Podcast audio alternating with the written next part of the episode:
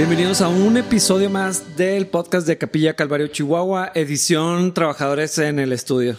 Ahora todos van a tener un nombre. algún subtítulo. Queríamos platicarles que si escuchan ruidos extraños como o golpes secos es porque tenemos así. Hay trabajadores, ¿se acuerdan que hemos, nos hemos quejado? ¿Es la palabra correcta? Ah, hemos, que sí. hemos mencionado. Hemos meditado en lo feo que están los cuartos. Hemos orado. bueno, eh, Dios proveyó. Eh, es que de verdad, así en nuestra, estupidez. En el corazón miserable, como quiera Dios. Necedad. Como quiera Dios, Dios es bueno y bueno, ya proveyó y, está, se está arreglando aquí arriba. Entonces, por eso hay trabajadores hoy y no quisimos ni suspender las labores ni el podcast. Entonces, probablemente van a estar escuchando algunos ruidos indeseables. Si ven algo lleno de polvo, también es por la misma razón. Sí. Oye, ahorita que mencionas eso está interesante. O sea, como que se me vino a la mente la idea de no me quiero acostumbrar a la bondad del Señor, pero siento que ese es el concepto equivocado. O sea, nunca quiero dejar de sorprenderme por lo bueno que Dios es, porque sí se siente diferente ese espacio. Eh, ahora que está pintado, cada vez se ve más bonito. Ahorita todavía pues están trabajando, entonces no está limpio. Pero no puedo dejar de sentirme extraño y obviamente inmerecedor de todos estos, todos estos beneficios que dices. Es que, ¿por qué nos está tocando tanto bien a nosotros? Sí. Y no me siento mal porque compartimos, porque hacemos un esfuerzo por extendernos. No es eso, es o sea, no me me sigue sorprendiendo de una forma muy extraña la manera en que Dios constantemente está obrando a nuestro favor.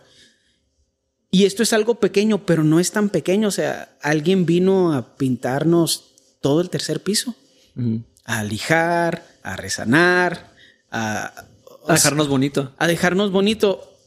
Eh, pues en un algo que en teoría sería nuestra responsabilidad terminar, pagar, pintar, no sé, o sea, se me hace tan extraño.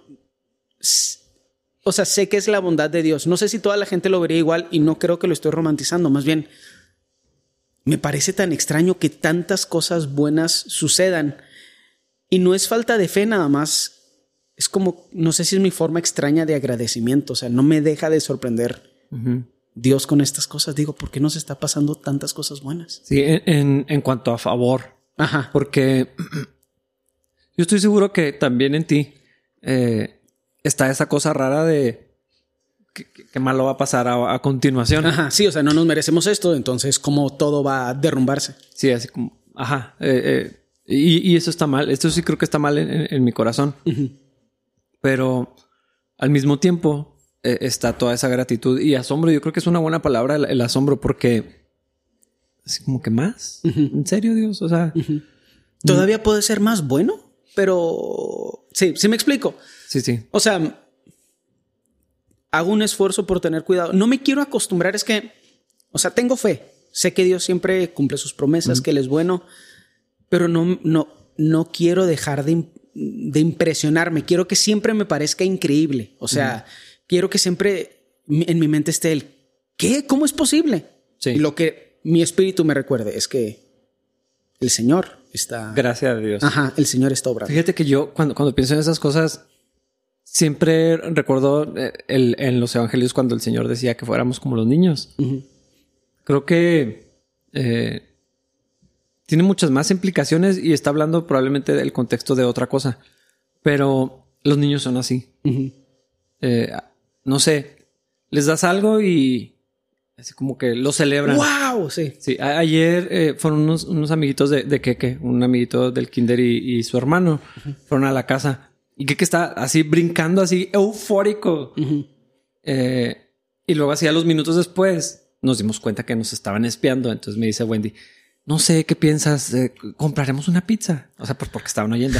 y luego otra vez, sí, así, o sea, literal brincando que tú sabes que, siempre está brincando. Entonces, o sea, no dejaba de sorprenderse. Trajeron helado y lo sí. Entonces pienso, probablemente no debería hacer eso en el micrófono. No sé, eso va a causar más problemas en el audio, pero pero pienso que no deberíamos dejar de hacer eso. Sí. Con cada cosa que Dios hace, con cada... ah, no sé, es más, creo que sí habíamos hablado de esto, no meternos en así, en- no opacar lo que Dios está haciendo con la posibilidad de que si no lo ganamos Sí. o de que tenemos algún mérito Sí. o, o- somos, no sé. ah, es, Sí. es- es raro mantener el concepto de ti mismo que habla Romanos. O sea, en, en el balance correcto y no irnos a no me merezco esto y luego sentir culpa y no poder comerte un pedazo de carne porque hay gente que se está muriendo. O no poder utilizar este espacio porque hay iglesias que en la cuarentena han perdido todo. Eh, es- exactamente. Ni irnos al otro lugar de decir, obviamente Dios nos está bendiciendo a nosotros porque veo que están fallando Porque somos aquí, los aquí. mejores, porque somos los Sí, sí, sí. campeones. es que es, es- es- es muy extraño, o sea, me da, al menos se siente fácil porque digo, sigue trabajando. O sea, eso, eso es la, intento nada más interpretarlo de esa forma. Sigue trabajando. Porque a otras iglesias les pasa esto o aquello. Yo siento que no, no es nuestro rol ni siquiera pensar en eso. Ah, ahora, cuando digo pensar, no me refiero a ignorar la necesidad, sino como que la causalidad. Ponerse a reflexionar en eso. Ajá, sí, sí, de que ¿por qué a ellos les está yendo mal? Bueno, pues el pastor. No, o sea, absolutamente nada de eso. Nosotros apoyar donde es necesario, donde se pide ayuda, donde nuestra aportación sería valiosa. O sea, porque no siempre, a veces estorbas más de- lo que ayudas. Sí. Pero, cuan- o sea, no puedo dejar de ver eh, eh, el contexto en el que estamos viviendo. Y me sorprende, o sea, ¿cómo es posible que nos siga bendiciendo Dios? Siento que... Y es una forma muy humana y muy tonta de pensarlo. Y creo que la mayoría de los humanos pensamos así, pero es así de que Dios nos bendice como que en una ronda. Entonces, y di- bendice a todos y luego ahí te toca tu ronda otra Sí, sí, vez, como si fuera... Cartas de, Ajá, como si fueran cartas de... de uno. O como si fuera así un apoyo gubernamental. O sea, humanizamos a Dios un chorro de que, bueno, ya les tocó a ellos, eso significa que la siguiente semana me toca a mí. Y por alguna razón, yo siento que nos toca a nosotros todo el tiempo. Y veo otras situaciones y, y oro y digo, Señor, ¿qué estás, ¿qué estás revelándonos? ¿Qué quieres que hagamos para que nosotros usemos todos estos beneficios para hacer tu voluntad? Y a veces vemos la necesidad y, y en oración Dios nos dice, no, ahí no está tu rol, tú, eso déjamelo a mí.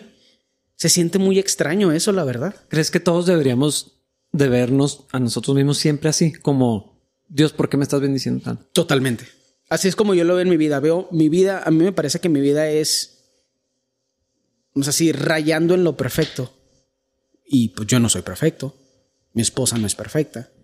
Ninguna de nuestras familias es perfecta. Estoy muy agradecido por cómo somos, pero no somos perfectos. Por- a mí mi vida me parece increíble y digo, el humano en mí dice, "Mm, ahorita todo se va a derrumbar. ¿Y, y- y crees que tu misma vida como está ahorita la podrías ver de una manera catastrófica? Es que si tuviera otra personalidad, sí. Mm. O sea, hay cosas en mi vida que se ven mal, pero simplemente no me parecen tan... que no, no me parece que tienen tanto peso como las cosas que se ven bien. Sí. Tal Sí, vez eso es algo de personalidad. Probablemente, pero, pero también es algo que Dios produce. Es, es, es agradecimiento Sí. y como saber bien lo que eres. O sea, de que sé que no me... O sea, no sé muchas cosas, pero mínimo sé que no me merezco esto. Sí. Sí, es un asunto de, de- de identidad. Es que yo, yo, yo pienso en eso. Mi, mi vida, como está, a, a mí me gusta mucho mi vida. No es perfecta tampoco. No tengo todo lo que anhela mi corazón. Gracias a Dios. Es que a lo mejor raya en lo perfecto, pero nada es perfecto. Pero pues tú tampoco eres perfecto porque habrías de tener una Eh, mejor eh, vida. eh, exactamente. Y, y me gusta bastante mi vida. Y a veces trato de pensar cómo es un ejercicio muy necio, probablemente nomás es por deporte. O sea, ¿cómo, cómo podría quejarme de mi vida? O cómo, cómo se podría ver mal. Porque es muy común escuchar la, el sufrimiento, no el real. O sea, no, no las muertes, no la enfermedad, no la, el, el desempleo probablemente, cosas así, ¿no? Sino el, el sufrimiento aparente que tienen algunas personas cuando dices, pero tu vida está bien fregona, ¿por, por qué estás sufriendo? Tú eres el único problema en tu vida. Ajá, entonces como que a veces trato de, de ver mi vida desde, desde ese ángulo y decir, de, dónde me podría quejar, de, de qué podría estar amargado o, no agradecido. Ah, y, no sé, o sea, es que yo, me siento muy bendecido. Sí. Muy bendecido en, mi casa, en, el ministerio, en mi trabajo, en mi vida, o sea, en mi vida en general. Y luego pasan cosas como estas que yo lo digo muchas veces porque lo creo. O sea, no podemos decir Dios es bueno nada más porque nos vinieron a pintar. También Dios sería, seguiría siendo bueno si perdiéramos este local. Pero pues ahorita es así, o sea, es así a manos llenas y luego más y más y más y más y más. Pues, ¿qué hacemos? Ni bueno. Ni, ni modo de quejarse. Ajá. Pero es, pero no deja de ser difícil de procesarlo a nivel humano porque no es justo. Ajá. o al menos de la forma, y otra vez, y uso esta palabra porque quiero que todas las personas que nos escuchan entiendan lo que somos los humanos. Es una forma tonta de pensar. Porque cuando Dios a alguien le da manos llenas y decide por alguna razón que es incomprensible, en su misericordia, cerrar los cielos, por así decirlo, mm. en la vida de alguien, al menos de una forma que, porque también es como nosotros lo percibimos. O sea, Dios siempre está bendiciendo, pero no siempre es como lo podemos percibir o como queremos que sea. Pero bueno, ese es otro factor. O sea, estoy asumiendo que estoy hablando con cristianos que entienden lo que quiero decir. Pero cuando Dios da manos llenas, a veces las personas dicen, es que ¿por qué no le da a este y le da a este que ya le dio? Y hemos hablado mucho de eso, como nosotros los humanos nos creemos mejores administradores que Dios, más inteligentes que Dios. Entonces, mi oración para mi vida es, Señor, ayúdame a entender en teoría y no en práctica, que mi corazón no se envanezca, que no crezca en mí la avaricia, que no crezca en mí la autosatisfacción o el orgullo, que recuerde, aún con todas estas cosas con las que me has bendecido, que todo lo bueno proviene de tu mano. Sí. O sea, que ninguna cantidad de trabajo podría conseguir lo que tú me has dado, que ninguna cantidad de esfuerzo podría conseguir lo que tú has provisto para mi vida. Y eso me permite recordar quién yo soy aquí abajo y quién es Él arriba. Sí. Y es que la gratitud es algo extraño porque yo, yo estoy seguro que es fruto del Espíritu, no está en la lista de Gálatas, pero es el resultado del Espíritu Santo obrando en un creyente que está en comunión con Dios. Pero es algo parecido a la paciencia que también se ejercita. Totalmente. Y pues esa dicotomía rara de la, de la vida cristiana, ¿no? Donde no lo haces porque lo hace Cristo, pero, pero al mismo tiempo lo vives y, te mueves. Al menos en... tu mente consciente crees que lo haces y eso es más que suficiente. Sí, entonces creo que la gratitud es algo así. O sea, no solamente es decir que, tienes gratitud y luego tener el corazón hueco de gratitud. Eh, pero también cuando, cuando el Espíritu Santo está obrando, es algo que se ejercita, es algo que, pues no sé, o sea, se vuelve parte de, tu carácter y, lo tienes que practicar continuamente. Como mantener e, ese asombro de, lo que Dios hace, también es algo que se, que se hace. O sea, de, no, no minimizarlo, no, o sea, no dejar de ser como niños en ese sentido, donde todo es maravilloso. Sí. Donde te regalan una paleta y lo, sí, una paleta. O sea, no tenía la paleta antes y ahora sí la tengo. Es que, mira, a mí me acaba de pasar, tú sabes, te, platiqué de un equipo que compré musical y estaba yo literal asombrado. Porque si alguien no se merece ese equipo, soy yo, porque casi nunca lo voy a usar. Porque no toco la guitarra eléctrica aquí en la casa y todo el aquí en la iglesia y todo el equipo es de guitarra eléctrica. Lo uso en el estudio y cosas por el estilo, pero no tengo un estudio formal tampoco. O sea, y luego toda el precio, todo el paquete, la accesibilidad de hacerlo en pagos yo estaba súper sorprendido y a lo mejor otra persona diría, pues es que nada más estás pagando por un producto que alguien te vendió. Pero en mi mente, la mera oportunidad que yo tuve de acceder a eso es la bendición de Dios. Y ahora siento la responsabilidad de usarlo para su iglesia. Claro. Ahora se escuchan todos los tracks porque ahora que lo tengo, abuso de tenerlo. ¿eh? Pero, pero es muy extraño. O sea, a veces suena ilógico, suena tonto creo que a veces a lo mejor hasta suena espiritista, o sea, de todas las cosas vienen de Dios, pero realmente sí creo eso. Esa oportunidad de comprar ese equipo, literal, oré al respecto. O sea, así que Señor, esto es una estupidez o lo puedo usar para tu gloria. Y no soy una buena persona, no soy un buen cristiano nada más, quiero aprender de agradecimiento, de finanzas, en teoría y no en práctica. No quiero que Dios me quite todo porque soy un tonto que no puedo aprender por las buenas. Híjole, sí. Ah, la, gente insiste que no hay manera de aprender en cabeza ajena y yo no creo eso. No. Es alguien, nada más la gente que no sabe nada de la mente humana dice eso. Mm. Sí. Y sabes, también creo que algo de, la gratitud. No solamente, de hecho, creo que no debe ser un ejercicio nada más centrado en ti. O sea, en el sentido de nomás ver lo que Dios te da a ti. Claro. Eh, creo que una gratitud real o, o, a la que Dios nos va llevando es cuando puedes asombrarte y agradecer lo que Dios hace en otros. O sea, que no te lo dio a ti. Eh, y, como celebrar el... Alegrarte con los que se alegran. Exactamente. O sea, eh, eh, tenía razón, era bíblico. pero, o sea, ese también es algo que Dios hace y es algo que ejercitas. Celebrar lo que Dios les da a otros, las, bendiciones de Dios, pero nada más en ti. O sea, las, que Dios continuamente está derramando. Y... que eso es un tema bien delicado porque yo a veces quiero pues yo siento que es la, la, forma real de testificar. O sea, Dios ha sido increíblemente bueno, pero me es bien difícil hacerlo porque a veces escucho lo que quiero decir en mi mente y digo, eso suena como presumir, pero no tiene nada que ver con cómo yo lo siento, tiene que ver con cómo creo que la gente lo va a percibir, porque los cristianos, los humanos, pero los cristianos también, y digo los cristianos también porque no debería existir, tenemos unos celos tan grandes así de que, ¿por qué Dios no me bendice a mí también así? O sea, se me hace tan infantil.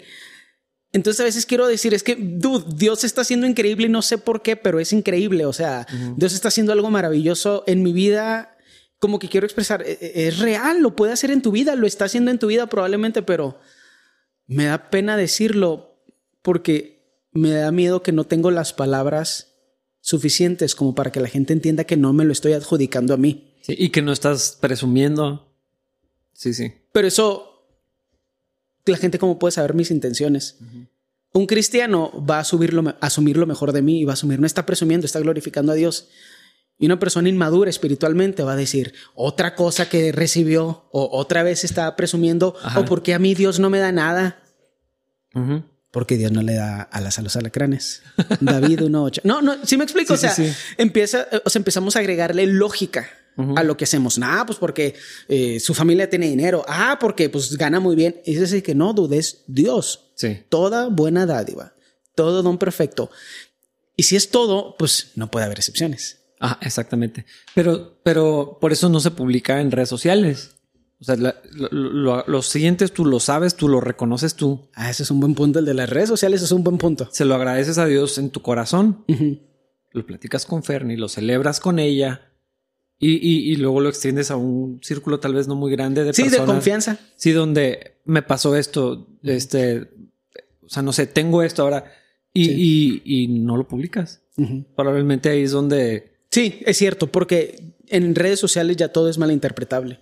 Especialmente porque el que escucha tiende a escuchar lo que quiere escuchar dependiendo si le caes bien o mal. Pero también tal vez no es la mejor idea ponerlo. No, no sé si publicar lo que tienes o lo que Dios te dio mm. realmente estás, eh, tiene que ver con gratitud y reconocimiento de Dios. Bueno, sí, es que supongo que depende de para qué usas las redes sociales. Tienes razón, no me puedo imaginar una situación donde pondría una foto de algo nuevo que tengo. Con la mejor intención. Con un corazón agradecido. O sea...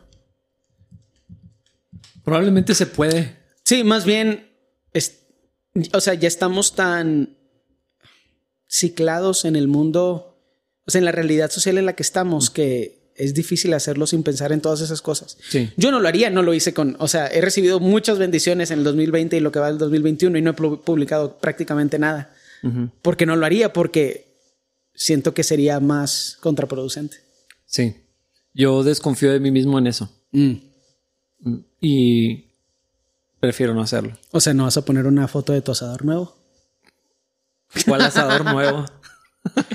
es que, vato, por ejemplo, esas cosas, es que está bien raro. En teoría tú pagaste ese asador. pero nada más en teoría.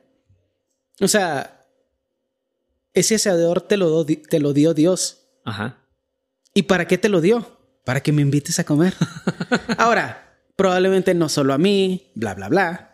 Pero sí me explico, es, es, es, es bizarro. O sea, no me gusta pensar que las cosas que compro me las gané. Porque no es así, dude. Y veo la gente esforzándose un montón. Y simplemente nunca llega la oportunidad de, de accesar algo diferente. Y veo la bendición de Dios en la vida de muchas personas aquí en capilla. Y me gustaría pensar que ellos en su mente saben. Esto no me lo gané yo con mi esfuerzo. Esto no tiene nada que ver con mis 40 horas de trabajo. Aunque te hayas esforzado. Es que ese no es el punto. Porque ese dinero te lo podrías haber gastado en un tratamiento para cáncer. Yo ya estuve ahí. O sea, toda buena dádiva, todo perfecto. Nada de lo bueno que tienes en tu vida es porque eres inteligente o haces bien las cosas. Nada. Por eso, gloria a Dios. Sí. Pero de verdad, así es, es que... Sí, desde el fondo, no el gloria a Dios de para que ya te calles en los sermones. Ah, exactamente. Eh, eso es lo, lo, complejo, tiene que ser una gratitud genuina. Y, y, por eso pienso que, que va de, dentro hacia afuera en círculos concéntricos, cada vez más grandes. Eh, de poco serviría que yo celebre algo con Wendy. Si de verdad no creo que, que es la bendición de Dios, a lo mejor no digo nada. Sí. Eh, sí, es cierto. Y, pero si Dios lo produce en mí y puedo mantener mi corazón ejercitado en, eso y luego puedo extender eso con ella y con mis hijos y luego con, algunas personas y, y, luego pues esa gente celebra, o sea, se alegra contigo cuando te pasan cosas fregonas y dicen, ah, qué chido, ahora invítame. O sea, sí, exacto, ahora invítame o en mi caso, ahora úsalo en la música que estamos haciendo en la iglesia, o sea, que a lo mejor es otro factor, o sea, Dios nos bendice con cosas físicas y materiales para que lo usemos en su obra. Ajá, totalmente. Es que la cosmovisión, no sé si esa palabra deberíamos usar, pero, pero la manera en que entiendes todo el mundo, toda tu vida, toda tu identidad, si entiendes que todo lo tuyo es de Cristo, que todo, o sea, si estás en el reino de los cielos, todo lo que tienes aporta para eso lo puedes disfrutar totalmente. La Biblia dice claramente que todo lo que Dios nos da es para que lo disfrutemos. Para servir a tu familia, para que te la pases padre, para que, o sea, no, tienes que vivir con culpa porque te va bien en el trabajo, porque te vas de vacaciones o por lo que sea. Eh, pero, de, qué manera eso se puede extender a otras personas? No siempre, no siempre es la misma. Eh, y probablemente hay muchísimos contextos en los que eso va a funcionar, pero si todo lo que tienes no, no es tuyo, es de Dios y tú eres el responsable de administrarlo, tienes que hallar la manera de, que eso bendiga a otras personas. Totalmente. Probablemente no a toda la iglesia de Cristo, pues eso es imposible. Algunas cosas entran allí eh, y, son bendición para mucha gente, otras para unas cuantas, pero, pero, pero si, si, todo lo que lo entiendes de esa manera, todo lo que eres, todo lo que tienes sirve para el reino de los cielos. Das absolutamente todo. Sí, sí. Es, creo que puede ser, siento que es algo complejo de explicar, pero que no es tan fácil, que no es tan difícil de vivir, pero solamente es bajo el poder del Espíritu Santo. Y siento, o sea, no puedo dejar de pensar en la parábola de los siervos que se les dio, a los que se les dio dones. Los talentos, sí. O sea, creo que, y no estoy pensando en el cielo, o sea, siento que Dios cada cierta cantidad de tiempo se acerca a nosotros como sus hijos y nos pregunta, oye, Rafa, ¿para qué usaste el asador que te di? Sí, ¿qué, has hecho con él? Ajá. O sea, ¿quién ha servido? O sea, sí, qué rico que te hiciste una carne y qué rico, pero ¿cómo has servido a mi reino? O sea, Dios, porque ese es el detalle, eso es cuando pensamos en otras personas, siempre se va hacia la pobreza, porque nos sentimos mal de tener cosas y la culpa no es el motivador para que hagamos la voluntad de Dios. ¿Cómo has hecho esto para que crezca mi reino? Algunos van a ir directo con los pobres, otros van a ir directos, a... otra gente nada más va a invitar a familias a su casa a comer, otros van a hacer música, otros, pero es cómo estás usando lo que yo te di, porque todo lo bueno que tienes es, mi, es a mi crédito, yo lo hice. ¿Cómo estás usando lo que yo te di para mí. No, no, pues mira, es que invité a estas personas y. Sí. Y, terminas, la neta, y tú lo sabes, terminas pasándotela súper bien, viviendo la voluntad del Padre. Y en algunas situaciones te moldea y en algunas situaciones te sorprende, o sea, que dices, es que cómo ahora estoy interactuando con estas personas con las que jamás habría interactuado. Y Dios te pone en situaciones donde tú puedes ser de bendición. Y otra vez, ¿quién se lleva el crédito? Ajá. Si tú no te compraste eso, te lo compraste con el dinero que Dios te permitió ganar. No es tu esfuerzo, no es tu educación, ni para qué ibas a la escuela, no, no es cierto. no, eh, es, es bien extraño, es bien extraño empatar las dos cosas. Nuestro esfuerzo con la voluntad de Dios.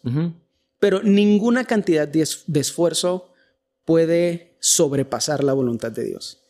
Y hay gente que tiene mucho dinero y se lo tiene que gastar todo en terapia, en médicos, etcétera, etcétera. Ahora que, hicimos la dedicación de Pablo Elías, estaba pensando en lo que dice el Salmo 127 y, dice, eh, en vano vela la guardia. O sea, en vano, de okis que te levantes temprano y con más pan de dolores que te esfuerces si Dios no edifica. Es, inútil todo ese esfuerzo. Hijo, ese está muy bueno. Ese está, me encanta. Sí, porque realmente es eso. Es como un recordar, no eres nada. Y como que ya Dios te da. Y, eso es lo que me hace pensar, bueno, ¿qué, vamos a hacer con este lugar bonito? Y mucha gente no, lo sabe. Este, este, edificio no es de nosotros. no sabemos qué va a pasar, las finanzas, cómo estén en un año, en... cómo se sostengan. O sea, no, tengo idea, porque en general las iglesias están sufriendo bastante en la economía, incluyéndonos. Ajá.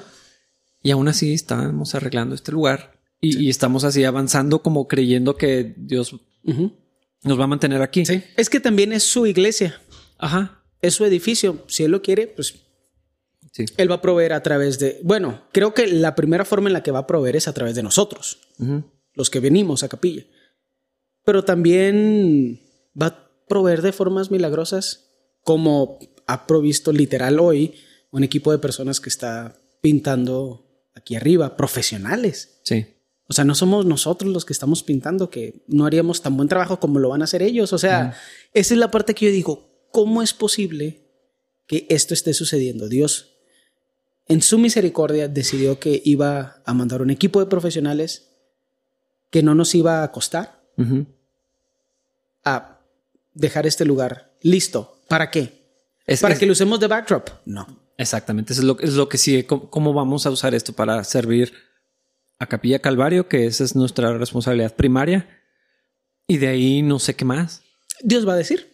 Pero con eso se nos llenan las manos también. Sí. O sea, no, no nos, nos vamos, no nos podríamos acabar el ministerio que podemos hacer en toda esta área. Luego, luego la gente de capilla bueno, también supongo que otras personas que no sean de capilla, que si quisieran conocer acá arriba, eh, es una extensión de, la iglesia, la vida entre semana pasa aquí y a mí sí me da mucha emoción lo que, lo que, hacia donde creo que vamos. Sí.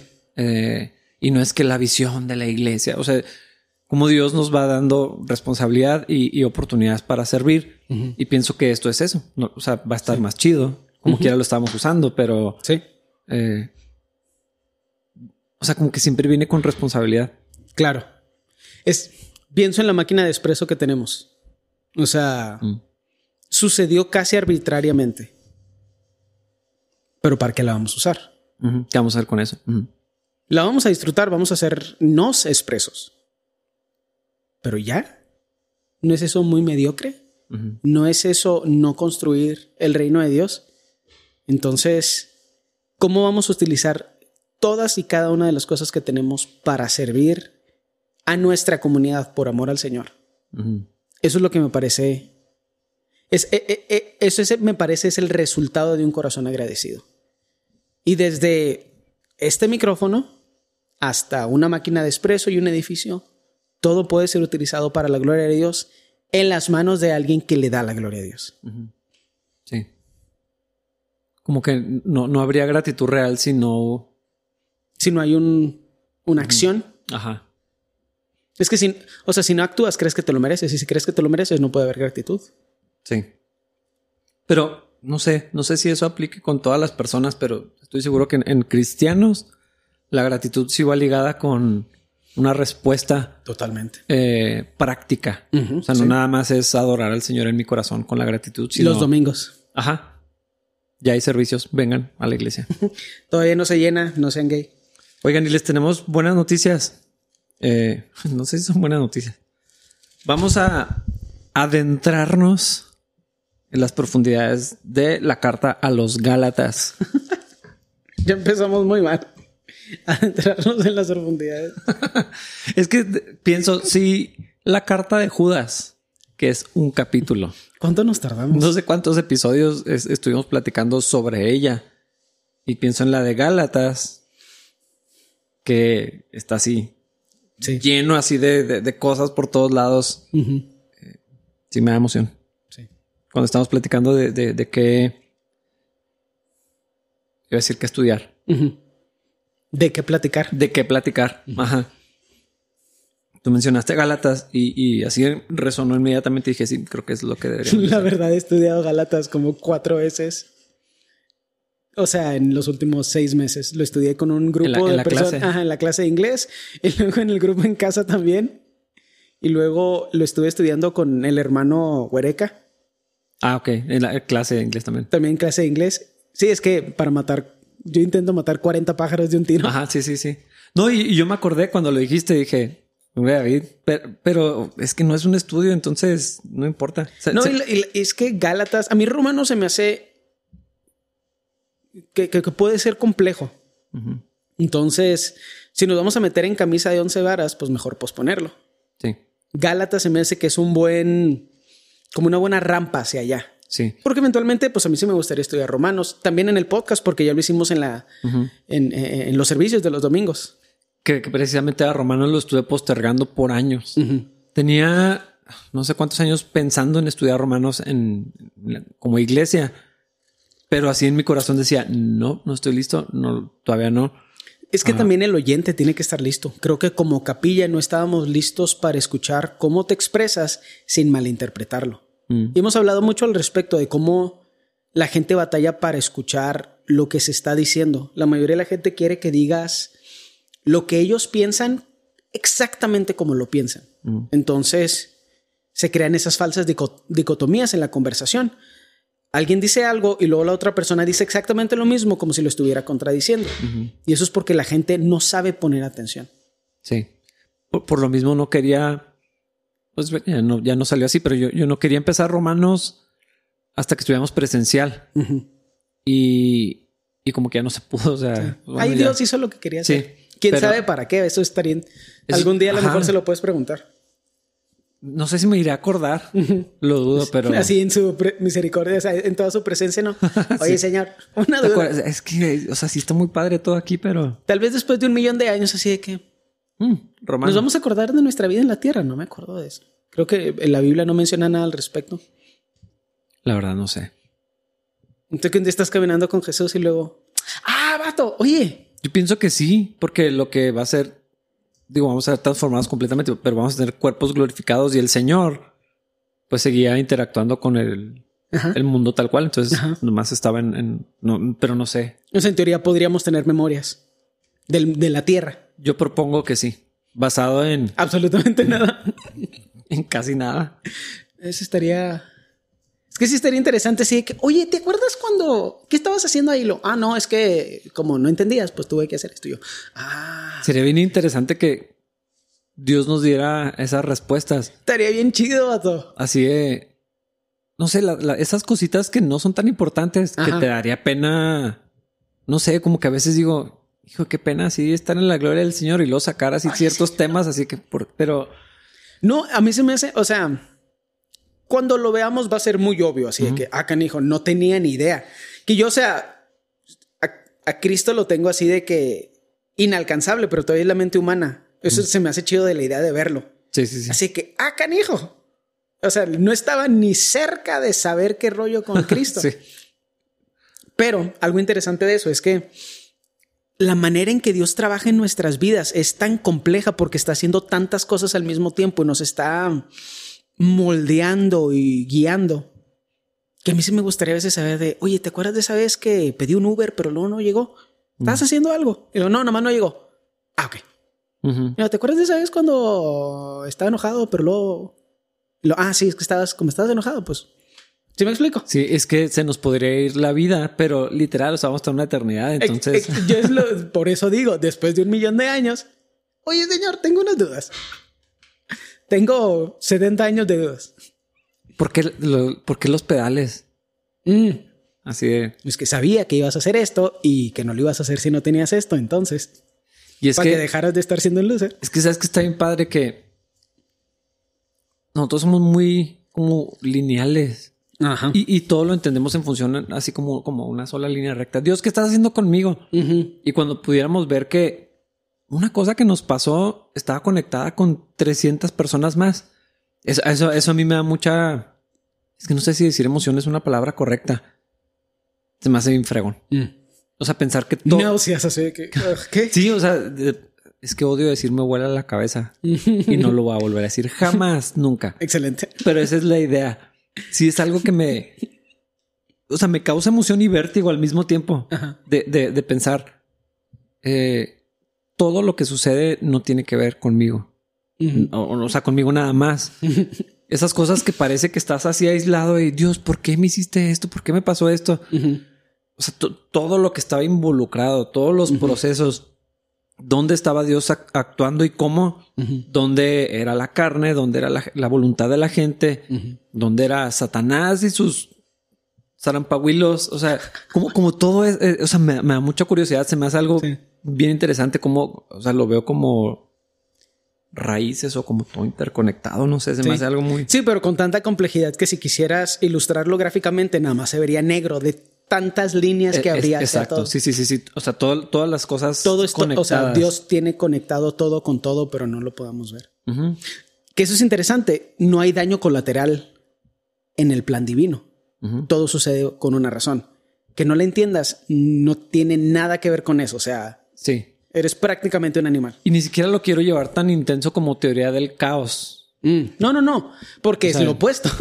Eh, pero la idea de que una mariposa ocasiona, o sea, no, no, no, no, no tan complejo nomás de saber que, nada más hablando de humanos, todo, o sea, todo lo que sucede o cómo lo que hacemos que Dios permitió Ujú. termina repercutiendo en la vida de personas. Y es que cuando ves la historia, la narrativa de la Biblia, o sea, las decisiones de Abraham, lo que Dios hizo con un hombre, a final de cuentas tenía que ver con un montón de gente. Sí. Eh, pero, pero con todos. Miles o sea, de años después. Exacto. O sea, con to- todas esas personas, todos los eventos, Pedro, los apóstoles, lo que hizo Judas, eh, o sea, to- todo, todo, todo, todo. Se me hace algo muy, muy intenso que de pronto llega a esa me satura así de que no, ya, ya no puedo pensar más en esto. Sí. Entonces, eso me da curiosidad si Dios nos va a dar comprensión de esas cosas. Tal vez nos da, yo no sé, yo a veces pienso si nuestra relación con él allá va a ser similar como eh, puede ser nuestras interacciones aquí con otros humanos, estaría chido poderle preguntar. Así que una tarde con Cristo. Y así de que, oye señor, Ajá. Todas tus dudas. Ajá. Imagínate si todos con, con cada uno de las. una vez me dolía la panza y no pude ir a este lugar. ¿Fuiste tú? No. no, comiste Te dos bolsas de Te papita. atacaste de salsa con habaneros y 50 botellas en tu patio. Menos juicio, menos juicio. La gente no sabe. Bueno, algunos saben de lo que estoy hablando. Te- tengo curiosidad porque yo ya le afirmo a la gente que Fernie no ve este podcast. ¿Sí lo ve o no lo ve? No, sí lo ve. El otro día llegué a la casa y estaba limpiando y le estaba escuchando. Porque yo, o sea, lo empecé a decir de broma y luego ya lo convertí en una verdad. Y le digo, no, Fernie no lo ve, pero la verdad es que no sabía. Perdón, Fernie, sí, lo, sí, sí lo ve. No, sí lo ve. No sé si ve todos, pero creo que sí. Más bien, prefiero que no los vea cuando yo estoy. Ah, sí, yo también me voy. Sí, yo, yo vi los primeros dos o tres. ah, nada más así para ver qué tan agresivo me escuchaba diciendo las cosas. No, pero estoy seguro que ya todo devolucionó y no quiero saber qué tanto. Igual yo. Luego nos... Hay gente que lo está escuchando que no es de capilla. Eso, es- eso me parece extraño ¿no? o no me deja de sorprender. Yo casi preferiría que no. Ayer platicaba de eso con Dani. Así que como no termino de entender cuál es el punto, o sea, como que cuál es el, el objetivo de Dios para esto que estamos haciendo. Mm. Y siento que es difícil, o sea, por, por todas las diferencias doctrinales. Sí, sí, sí. Siento que es un poco difícil que gente fuera de capilla, alguien, gente que no pone la Biblia como estándar, por ejemplo, Mm. que puede entender lo que estamos diciendo. Sí, y luego no, no nos conocen. Yo, eh, platicaba con, con un amigo y me decía, ¿a poco no vas a escuchar el podcast de tal y tal? Y digo, no. ¿De quién? Ah, no olvídalo. Otros, otros podcasts. y, y, le decía, no, es que no, pues no es, no es para mí. O sea, no está dirigido para mí. Tiene, tiene, una audiencia en particular. Exacto. Le digo, así como el de capilla no está para que tú lo escuches, tú no lo deberías de oír porque no es para ti. Sí. Eh, si lo quieres oír por morboso, pues bueno, ya será Ajá. otra cosa, ¿no? Sí. Pero uh, yo también, o sea, creo que, o, o, o, no, es que nunca ha habido ni otra intención de nadie, ni tuya, ni mía, ni del de equipo de producción, o sea, Dani, que eh, de, de, de, que más gente lo escuche. Sí, es que entre más audiencia, mayor cantidad de problemas. Y no es porque lo que digamos sea complejo, es porque estamos, creo que estamos haciendo tanto énfasis en cosas bíblicas y tomando como uh, fundamento cosas que ya hemos dicho uh -huh. que complementan y no contradicen lo que hemos dicho, que cuando alguien escucha la parte incompleta, como que batalla para procesarlo. Sí. Pero... Y nos pasa en persona, o sea, hay veces Ajá. que digo algo y es así que, pero es que si me hubieras escuchado completo, te habrías dado cuenta que lo que dije al principio tiene sentido con lo que dije al final. Entonces Ajá. tú agarraste una parte, no tiene sentido. O sea, la crítica que estás haciendo, nomás tienes que escuchar el resto. Sí. Y eso es hablando del contexto inmediato de solo un episodio, pero están todos los otros episodios. Bueno, yo estaba hablando en persona, literal. Eso ah. me ha pasado en persona así de que. Bueno, ¿Qué? No, literal sí. dije lo opuesto que tú estás diciendo uh -huh. que yo dije. Dije exactamente lo que tú estás diciendo. Uh -huh. Entonces, en, en, en, pensar que alguien que escuche un episodio o un pedacito de, de, episodio porque hubo un comentario de una persona sin el contexto del resto del episodio, de los otros episodios, de las enseñanzas de la iglesia, de la vida de la iglesia, se me hace muy difícil. Mm. Sí. Sí, no es el, no es. Es una plataforma chida, pero entre más gente, más problemas. Uh -huh. Y más confusión también. Probablemente. Quién sabe qué vaya a hacer Dios con eso. Se me hace muy extraño. Sí, pero bueno, no, no era nuestro plan. Ya sí. si pasa, pues bueno, ya Dios. Sí, que Dios haga lo que Dios le sabe. plazca. Obviamente no vamos a avanzar mucho. Uh -huh. ya llevamos un montón de tiempo platicando. Sí. Voy a leer unos versículos como quiera. Uno y dos. Uh -huh. Y tres. En la carta a los Gálatas dice, les escribo yo el apóstol Pablo que... Les escribo yo el apóstol Pablo, no fui nombrado apóstol por ningún grupo de personas ni por ninguna autoridad humana, sino por Jesucristo mismo y por Dios Padre quien, se levantó, quien levantó a Jesús de los muertos. No puedo leer. Bien, ¿qué me pasa? Todos los hermanos de este lugar se unen a mí para enviar esta carta que escribo a las iglesias de Galacia. Que Dios Padre y nuestro Señor Jesucristo les conceda gracia y paz tal como Dios nuestro Padre lo planeó. Jesús entregó su vida por nuestros pecados para rescatarnos de este mundo de maldad en el que vivimos. A Dios sea toda la gloria por siempre y para siempre. Amén. Los saludos del 1 al 5. Sí, pero es que a mí me gusta que hasta en los saludos encuentras cosas bien interesantes como eso. Cuando Pablo dice que ninguna autoridad o autoridad humana uh -huh. lo, lo, nombró, lo puso como apóstol. Sí. Eh, al mismo tiempo, o sea, es que pienso que ese, esa idea de yo y Dios, uh -huh. aparte del resto del mundo, sí. eh, se volvió tan popular que nos lo creímos. Y por eso decimos los cristianos cosas como Cristo no es religión, es relación. Uh -huh. Pero... Que, que sí es cierto y no es cierto al mismo tiempo. Eh, Depende de qué quieras decir. Sí, y casi nunca se usa en el, en el de la manera sí. correcta. Casi nunca lo usa gente llena del Espíritu Santo. Sí, no es porque quieres estar más bajo autoridad, uh -huh. básicamente, uh -huh. ni más en comunión con hermanos. Uh -huh. Es no te metas en mi vida, déjame hacer lo que me dé la gana y no me juzgues. Al cabo que somos yo y Dios. Ajá. Somos yo y Dios.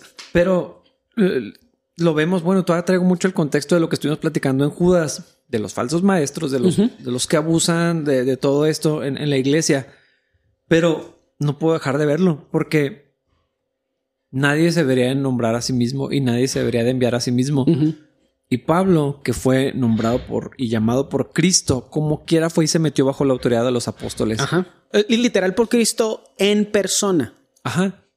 Si alguien tenía el derecho de hacer su ministerio uh -huh. por su cuenta, hubiera sido Pablo. Uh -huh. Porque y, todavía ajá. los apóstoles estuvieron tres años con, el, con, con Cristo y, y, el contexto de la relación y, y de la la, la autoridad o la idea de someterse unos a otros estaba obvio. Sí. Pero Pablo no tenía nada que ver con ellos. Como quiera, fue y buscó a los apóstoles. O sea, se presentó delante de ellos. No sé cómo habrá sido la reunión, pero tal vez les platicó lo que el Señor hizo y luego lo validaron y lo, y lo salió. 15 años después regresa y se vuelve a someter.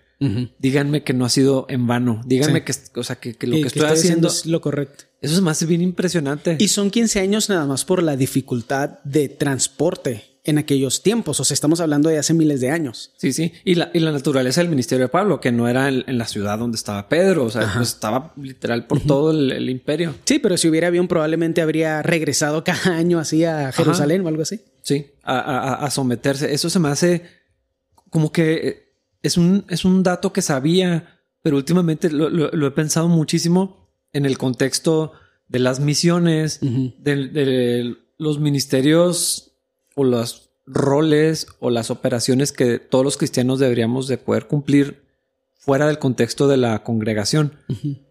Pero, o sea, la, la idea de ir y dar cuentas voluntariamente nunca vemos, o al menos no, no he entendido que los apóstoles lo llamaran a cuentas.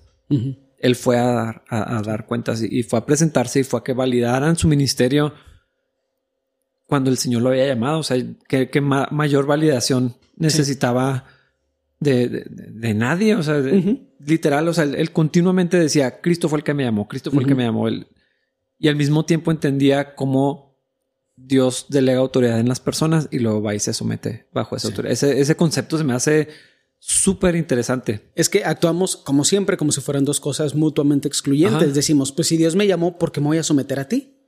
Y es, no, Dios te llamó y como quiera te sometes. Como esas dos cosas son opuestas. Pero siempre pensamos en niveles jerárquicos. Entonces la gente siempre se quiere, se quiere ver como un igual. Cuando en la Biblia el mismo Pablo dice, sométanse los unos a los otros. O sea, hablamos del cuerpo de Cristo como que todas las partes son importantes y actuamos como si eso fuera opuesto a sométete a las autoridades que están puestas sobre ti por Dios. Entonces es, no es complejo, nada más no lo queremos entender porque no, difícil no es. Ajá. O sea, no es un concepto intelectualmente difícil. Nada más la gente no lo quiere entender porque pues animal carnal y diabólico, porque así somos los humanos. Sí. Así es nuestra inteligencia, así es nuestra percepción la, y implicación nuestra que- la sabiduría. implicación de eso es incómoda. Ajá. Quiere decir que me tengo que someter. Ajá. precisamente ahorita que mencionas lo de la sabiduría, alguien, alguien me preguntó en la semana eh, sobre, sobre eso, de dónde venía, viene en Santiago, y, y al estar platicando con esta persona, eh, pues lo que está diciendo es la, la sabiduría que no es de Dios o viene de Satanás, o viene del mundo, o viene de la carne. Es básicamente, o sea, no hay Sí. otra fuente, no hay, no hay más, más fuente de sabiduría. Sí. Y, y, y como que me di cuenta que no es tan obvio que queremos decir con eso. Sí. O sea, si, si no viene de, de Dios, la fuente es Mala. mala. Por eso tengo, sí tengo un problema con el enagrama, Mm. porque la fuente es diabólica y, y luego animal y terrenal. O sea, las tres. Sí. todo, todo lo que Dios no quiere que, que tengamos. Y, y el resultado de, de la, la dirección de la sabiduría animal, diabólica y terrenal es, es invariablemente malo. Eso es interesante, es que tú sabes más de la historia del enagrama que yo. O sea, lo que me estabas comentando del... mm, De lo místico. sí, de la parte mística, de cómo surgió como de escritura... automática o algo místico Sí. que como, como que desconocemos o se nos olvida que un montón de cosas que existen, la fuente fue esa, una revelación privada en una cueva bajo la influencia de las drogas. Una, una vez conocí a un... El libro del mormón es eso. Eso quería decir. Una vez conocí a un mormón, un, un americano, era cliente del lugar donde yo trabajaba eh, y, y- y nos, pues empezamos a tener una relación porque yo eh, traba- lo veía frecuentemente. Una persona bien interesante, súper preparada y este señor conocí- conoce o conocía porque no sé qué pasó con él. La, todas las zonas arqueológicas de México, así mejor que casi cualquier mexicano Wow. todas las había visitado, te podía dar un, un montón de información, o sea, y la traía en la cabeza, ¿no? Y él organizaba viajes de, de la iglesia, de, de, gente de mormones, para venir a, a conocerlas, Ajá. porque está relacionado con el libro del mormón. Resulta que John Smith Ajá. tuvo su revelación despuesito de un viaje a Catemaco. ¿Es en serio? Ujú. Ah, canijo. Él me lo dijo. Yo no lo sabía. Y probablemente, no sé si eso venga en Wikipedia, pero él me lo contó. Ah, canijo. Entonces, eh, o sea, Da. lo que me sorprendió es que siguiera siendo mormón Ajá, sí, diciéndome pero, ¿Y eso. cuándo vas a dejar de ser mormón? Así- Entonces. eh, se me hizo bien interesante como una revelación mística privada eh, su- que se convirtió en una religión enorme y poderosa surgió de, de, de- de, o sea, de un evento espiritual demoníaco. Es obvio que es, es demoníaco. Y después de un- viaje por zonas arqueológicas y zonas de brujería y todo esto en, en- en nuestro país. Sí, de uso de sustancias alucinógenas. sí. Ajá. Aunque es interesante porque si lo piensas, muchas variantes del cristianismo son exactamente iguales. Tal vez sin las drogas, pero con el mismo Misticismo. enfoque místico. Sí. Pues eh, en, en California este movimiento enorme que, que, que hay ahorita que está teniendo muchísima influencia en la iglesia cristiana tiene que ver con esto. Sí. Y estábamos en- estudiando Reyes cuando, cuando me puse a buscar y, y estaba estudiando y pensando en todo esto. Cómo tantas prácticas están en la iglesia cristiana que, que tienen orígenes súper místicos. Ajá. Y no nada más orígenes paganos como ah, el arbolito de Navidad. eh, Ah, o sea, no nada más el origen, sino eh, realmente La práctica. Exactamente. O sea, cosas de religiones completas, de movimientos completos, de filosofías eh, muy sólidas, muy armadas, que definen religiones, que definen muchos caminos eh, con prácticas bien establecidas y, y- y, eh, existen, ah, o sea, cohabitan con el cristianismo eh, como, tiene, tiene, tiene un nombre, oración contemplativa. Ah. O sea, es- vamos a orar sin orar, o sea, poner nuestra mente en blanco Ah, sí. Y, y de pronto Sí, algo- tipo yoga cristiano o algo así. sí, algún ser te va a revelar algo. ¿Algún ser dicen eso? Pues no, Dios, pero no sé cuál. O sea, no sé cuál Dios están hablando. Y, y co- como este tipo de cosas, entonces se empiezan a entretejer tanto que ya no distingues una de la otra. Sí. Eh, Y eso es lo que pasa cuando la gente no estudia la Biblia, la verdad. ajá, sí, totalmente. Cuando no lo hace parte de su vida cotidiana. Y, y lo que nos permitimos como, o sea, al incorporar cosas que son extra bíblicas, Ujú. porque lo antibíblico podría ser un poco más obvio, pero lo extra bíblico a veces se ve neutro. Sí. Entonces es muy fácil incorporarlo. Empatarlo, sí. Ajá. Y, y luego revestirlo de, de cristianismo. Le, le pones a Cristo, piensas en Cristo, hablas de Cristo, aunque no tenga nada que ver con Cristo o con lo que dice la Biblia. Y es donde se vuelve bien complicado, pero el resultado siempre es malo. Siempre va a ser malo porque la fuente nada más puede ser de acuerdo a Santiago.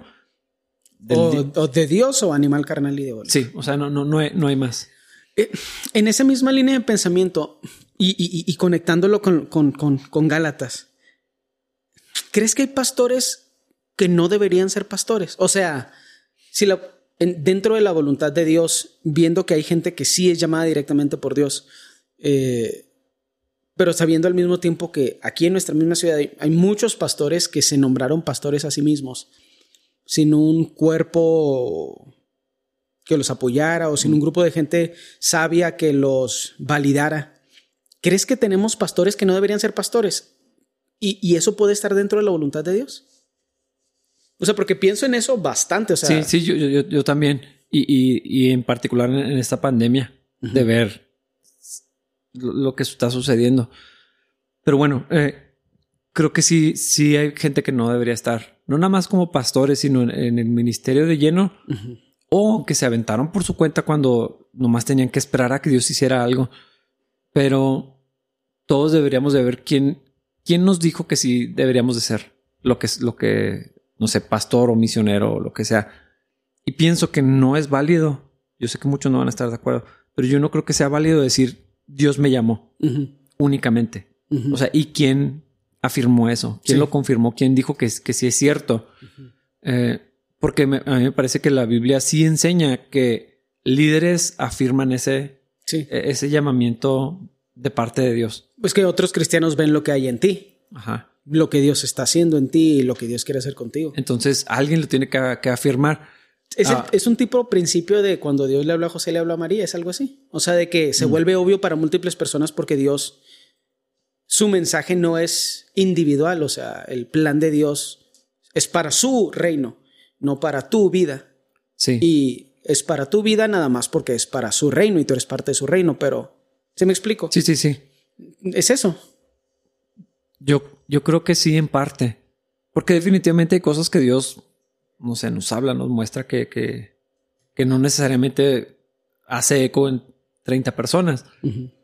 Pero tendría que pensar en eso. No lo he meditado mucho, pero estoy seguro que en el contexto del ministerio de tiempo completo, de, de ciertas posiciones, en particular de liderazgo, sí tiene que haber un cuerpo de gente que afirme ese llamamiento y no necesariamente seguidores. A, alguien, alguien tiene que validarlo de alguna manera y tiene que ver con hacerlo, con someterte voluntariamente a alguna autoridad, como lo, como lo entiendo de, de De Pablo. Pablo. No sé, es, es complejo porque Pues ah, no es lo mismo que hizo Jesús cuando le pidió a Juan el Bautista que lo bautizara. no necesitaba hacerlo. Pues literal, Jesús no, o sea, a Jesús no lo llamó él mismo, o sea, él vino. Ajá. Él hizo, o sea, es así que yo soy el jefe. Y como quiera, venía en obediencia porque el padre lo mandó. Pero. Y aún a un humano le pidió que lo bautizara. y- y Juan le dice, e- ese es, ese es un muy buen punto porque Juan le dice, ¿es en serio? O sea, tú me deberías de bautizar a mí por- porque vienes. Ujú. Y el Señor le dice, "Shh, tú nomás haz lo que tienes que hacer. Sí. Te estoy diciendo que me Sí. bau- O sea, tú te estoy diciendo que me bautices. Te estoy diciendo que me someto, es algo así extraño. Ajá.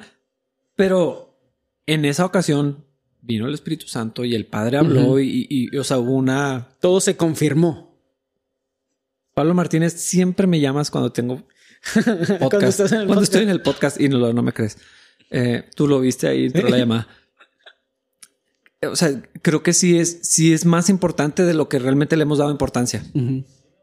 Eh, nadie se puede llamar a sí mismo. Sí. Y yo dudo muchísimo que Dios llame a alguien para, para, para una función como estar en el ministerio, como el pastorado, irte misionero, ciertas cosas, eh, a- aún en el liderazgo de la iglesia, o perdón, en, en el servicio dentro de la iglesia. Sí.